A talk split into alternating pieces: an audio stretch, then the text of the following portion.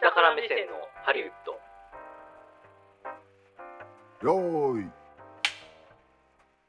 えーこんにちは久保田裕也です、えーこちらのポッドキャストでは、えー最新映画の紹介などに合わせて映画ビジネスの最新トレンドや裏話など映画をですねビジネス的な観点だったりいろんな観点から切り取って語っていこうという番組でございます何も私は素人ですからいろいろ教えていただかないといけないんですけども、えー教えていただく映画業界の専門の方はこの方皆さんこんにちはこんばんは、えー映画プロデューサーをしてます三谷と申します三谷さんよろしくお願いします。今日はいお願します三谷さんということでね。そうです ね今日も三谷さ三谷さんでんということで。はい。はい明日も三谷明さ日んも三谷お願いさしん。もまうす毎毎日撮りでね、もう毎日撮ってますけど本。当ですねはい。 じゃというわけで、下から目線のハリウッド、スタートです。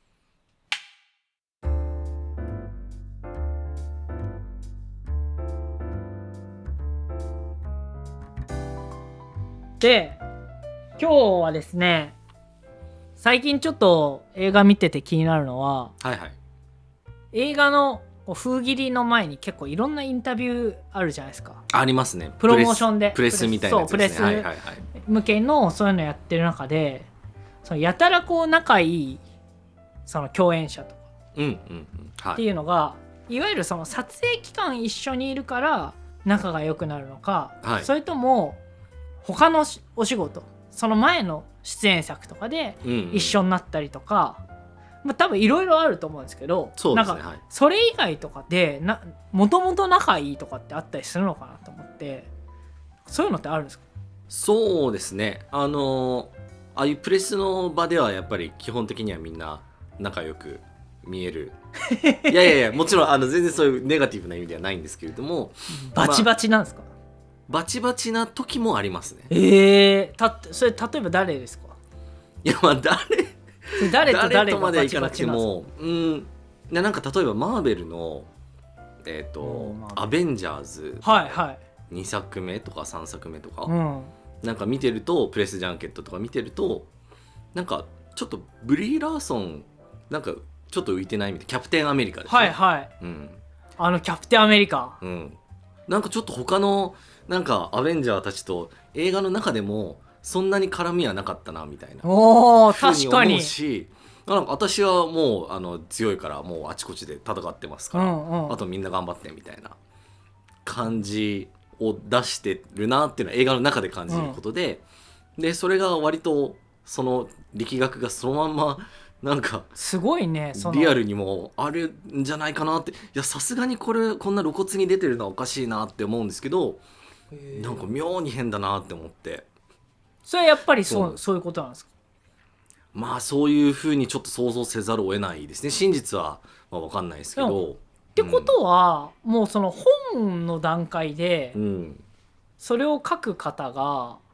知ってないとそうならないですよねいやーそこは本当不思議なところででもやっぱりあのリアリティを追求するためにっていうことでその映画の中で仲悪い設定だったりすると、うんまああんまり撮影中とかもあんまりワイワイ談笑したりは避けとこうみたいなああことそをう意識する人ももちろんいますし、そこはその役の立て付け上っていうことはありえますね。でもキャプテンアメリカって別にアベンジャーズ側の人だから別うんうんにうん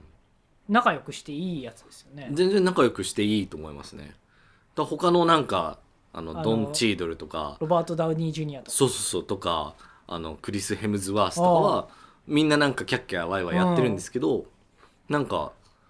ブリー・ラーソンにコメントが振られた後になんかちょっとチャチャ入れるクリス・ヘムズワースみたいなそういう一幕があってそれに対してちょっとブリー・ラーソンがややマジで返しちゃうみたいな、へそうーちょっとなんかえそれ一幕とかありはますよねうんそれはこれわかんないですよ。うんうんうんあのこれ僕が「アベンジャーズ」見た感想ですけどはいそれはキャプテンアメリカのそのなんか武器がしょぼいからとかじゃなくてですかあなんかすげえでかい盾持ってるんですよあれ。あキャプテンアメリカはそうですねえっ、とあれですねあのあれ僕なんて言ってましたっけキャプテンアメリカって言ってましたそっうけキャプテンアメああリーそうかそうかそうブかリー・ラーソンあがの女性のえっ、と、キャプテンアメリカの女性版、キャプテンマーベルか。キャプテン・マーベルうわ、失礼しました。キャプテンマーベル役ですね。キャプテン・マーベル役うか。ん、キャプテンマーベル役が、すいません、失礼しました。あ、これか。異様に強いんですよ、確か。へえ。 異様に強くって、なんかそのせいでちょっとなんか全体のパワーバランスこれ崩れちゃうんじゃないのぐらいの強さなんですよね。へえ。確かそうキャプテンマーベルだ失礼しましたキャプテン・マーベル。それそうでそれで、まあ、私はもうその違う宇宙に行ってその平和を守ってるからまああなたたちはこのサノスのやつやってねみたいな感じだったかと思うんですけどもはあはあはあはあはそうだそうだでその彼女がすごいちょっとなんかツンツンしてたんですよねあ。へなんえ。かそのプレスとか見てる感じだとあ。うん、だからまあ、あの、現場でもそうだったのかなって思うし、ね、いろいろあるんだろうなっていうのは想像されますね。やっぱ皆さんね、うん、あの個性が強い方でしょうから。そうですね。でもそういうこう、こいつとちょっと合わねえなっていうのが、また別の作品でブッキングされたりもするわけです。ありますよね。うんうんうん。まあでも NG 無理ですって言われたら、まあ NG、そうですね。とまで言ってれば多分起きないと思いますけど、共演は。でもまあやっぱりプロフェッショナルだし、まあ、そこは仕事上はちゃんとするっていうへえ。感じですか。ね。あ、そうなあんだ。とまあ普通にし、てたら多分撮影ってかなりもうブートキャンプ的なうん、本当根詰めて何ヶ月間ずっと一緒にいるみたいうんなうんうん世界なので、まあ、必然的にやっぱり絆は生まれる、はいはい生まれがちだと思うんですよ、生まれやすいとは思っていてだからやっぱその経験があるからプレスでまた会った時に「あ久しぶり」とかうんうん。 「元気?」とか「どうしてた?」とか「何々の映画見たよ」とかそういうようなやり取りが発生して、まあ、結果的に仲いいうんうん。っていうのはありますね普通なるほどねうんうんうんでも例えばこれも別の映画なんですけれども、まあ、ある俳優がその映画の出来に結局満足しなかったはい。みたいなことでちょっとプレスがやや不機嫌みたいなこととかもまああったりしますあかね、それは演者さんがうん満足してないけど、うんプレスがあプレスに対して不機嫌と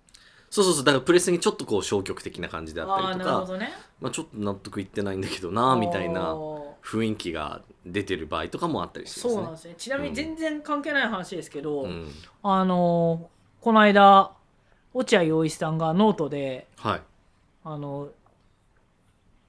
いつまでの著作かちょっと覚えてないですけどについて全然納得いってないんで実は本の紹介僕ぜある時からしてないんですよみたいなああでできれば絶版にしてほしいぐらいみたいあな本当ですかあえーそういうこともあるんだなっていうまあとはいえねもんうんううん出しちゃってるし、出版社さんのね都合もあるからっていうのでまあ別に言わないですけどっていう感じなんだと思うんですけど、ああそうなんですね、ね、うんなんかそういうのあるんだそうそねうまあとはいえやっぱりプロフェッショナルなんで、まあ、そこはできるだけ穏やかに、へーあの滑らかに滞りなく進むようにまあ対応するのが、まあ、俳優さんたちの仕事なんですけどね、うん、でももともと知ってる、まあ、スタッフとかもあるかもしれないでうすけどんもともとの知り合いとかってあるんですかあまあそれもありますね例えばもうそれこそ極端な例だともう子供の時から知り合いみたいなうんうん、うん、もあったりしますし、へえまあ、学校の知り合いとかですよね同じ大学行ってましたとか同じ大学のコメディクラブで一緒でしたとか、うんうんうんそういうのもあるしいろんなパターンがありますけど、結構あれなんですかそのなんだろうこのハリウッドっていううんこう世界っていうのはみんなウェルカムって感じなんですか、うんうんうん、人一般人が理解するようなうんもう実力のある人が淘汰されてって、うんうんうんコネとかないよ全然みたいなあーいやーでもやっぱりね村ですねやっぱりあへると村です村社会です完全にだから村村ですね例えば、まあ、日本のエンタメ業界は割とそういう側面あるかもしれないんですけうど、んうんまあやっぱ一元さんお断りみたいな世界っていうのはちょっとありますよねへえだから京都感京都感あります ね何かしらやっ怒ぱられりそうだけどコネクションがあるうんあるいは、えー何かしら関連の仕事をしているうんうんうんとか、家族がすごい有名な人とか、うんみたいな人はなんだかんだやっぱ多数派ですねうーんだから例えばなんかこういう俳優新しく出てきたなって思ったら実は有名な監督の息子さん娘さんだったとかおーそういうのはまあ往々にしてありますよね。うんなるほどね。そうまあなんか身内びいき、まあネネポティズムっていう言葉があるんですけどそれですねまさにね。なんすか、そうネみポティズムって。身内びいきってことですねあ。あ、身内びいき。そうそうそうそうそうだ例えば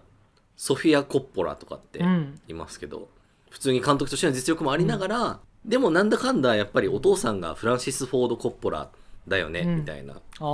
は「ゴッドファーザー」とかいはいあはい、はのい。地獄の黙示録」とかを作ったやっぱり関係もあるからやっぱりあー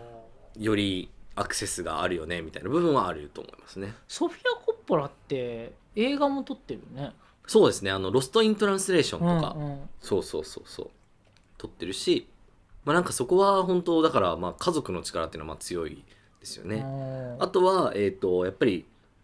まあ、映画のそれこそフィルムスクールとかっていうのは、ある種その村に入っていくための一つちょっと一般に開かれてるうん、隙間みたいな感じではあってえー、だそこからこうスッて業界に一回入っていければ、まあ、そのままいることはできるって感じですねあ。そうなんだじゃあ、うんうんうんそれは同じフィルムスクールつながりで一緒にやろうぜみたいなこともあるってこっていうこともありますしやっぱり業界に卒業生がたくさんいると、うんうん、と、まあ、その分生きていきやすいというか仕事しやすいっていうのはありますね。日本で言うと、うん、なんか省庁とかにいるのにやっあぱー東大の方そうっがすねいいよねみたいなことそうっすねそうっすね。なんかなんかよく知らないけど省庁にサークルの先輩とか何人もいるよねだから OB 訪問もいっぱいできて情報もいっぱい入ってくるし入りやすいよねへーみたいなそういう世界ですね。えだからちょっなとんか学抜的なところというか。めちゃめちゃ日本っぽいっすねうん日本っぽいっていうかね、うんそういう社会なんですね結構そうですね。結構村感あるんですねかなり村ですね。なんかこれあれそう外資の会社とかにもちょっと感じたことだったりするんですけど、うん。意外とがっちり封建主義社会っぽいとこありますよね。まあそうですね。言っちゃうとそういう側面は、まああると思いますね。だから、結構なんか、よくよく蓋を開けてみると、んなんかみんな結構勉強できんじゃねこの人たちみたいな、うん、あの、人たち多いですね。へなんか蓋開けてみたら、ら、すげえなんか IB リーグはいのはい、学校、みんな行ってるけど、みたいな感じの印象を受けたことはすごい、あの、ありますね。なるほどねそれはすごいなんかねびっくりしたところだと思いますねだからなんか普通イメージしてるようなこうなんかわかんないけどアメリカの田舎から20ドルうんうん、札だけ握りしめてなんかハリウッドにやってきましたみたいなあーアメリカンドリームだ。みたいなやつですねあっていうのはまあまあなくはないんだろうけれども相当珍しいと思いますねーあーそうなんだ。すげえ日本っぽいんだね意外とね。うそうですねあーそれがどういう学校がやっぱりねうんうんそういうこう村社会を形成しているのかとかうんちょっとこの辺りの作品は実はここら辺のね学閥が作ったやつでみたいなはいはいはい話はですねなんとオーディオブックドット JP の聞き放題で流すということでこれ完全版の方で流すんですかそちらについてはオーディオブックドット JP というサービスの聞き放題プランでお聞きいただけるようになってますのでオーディオブックドット JP で検索して登録していただければなと思いますというわけでポッドキャスト部分についてはここまでと次回もお楽しみに久保田裕也でした三谷金平でした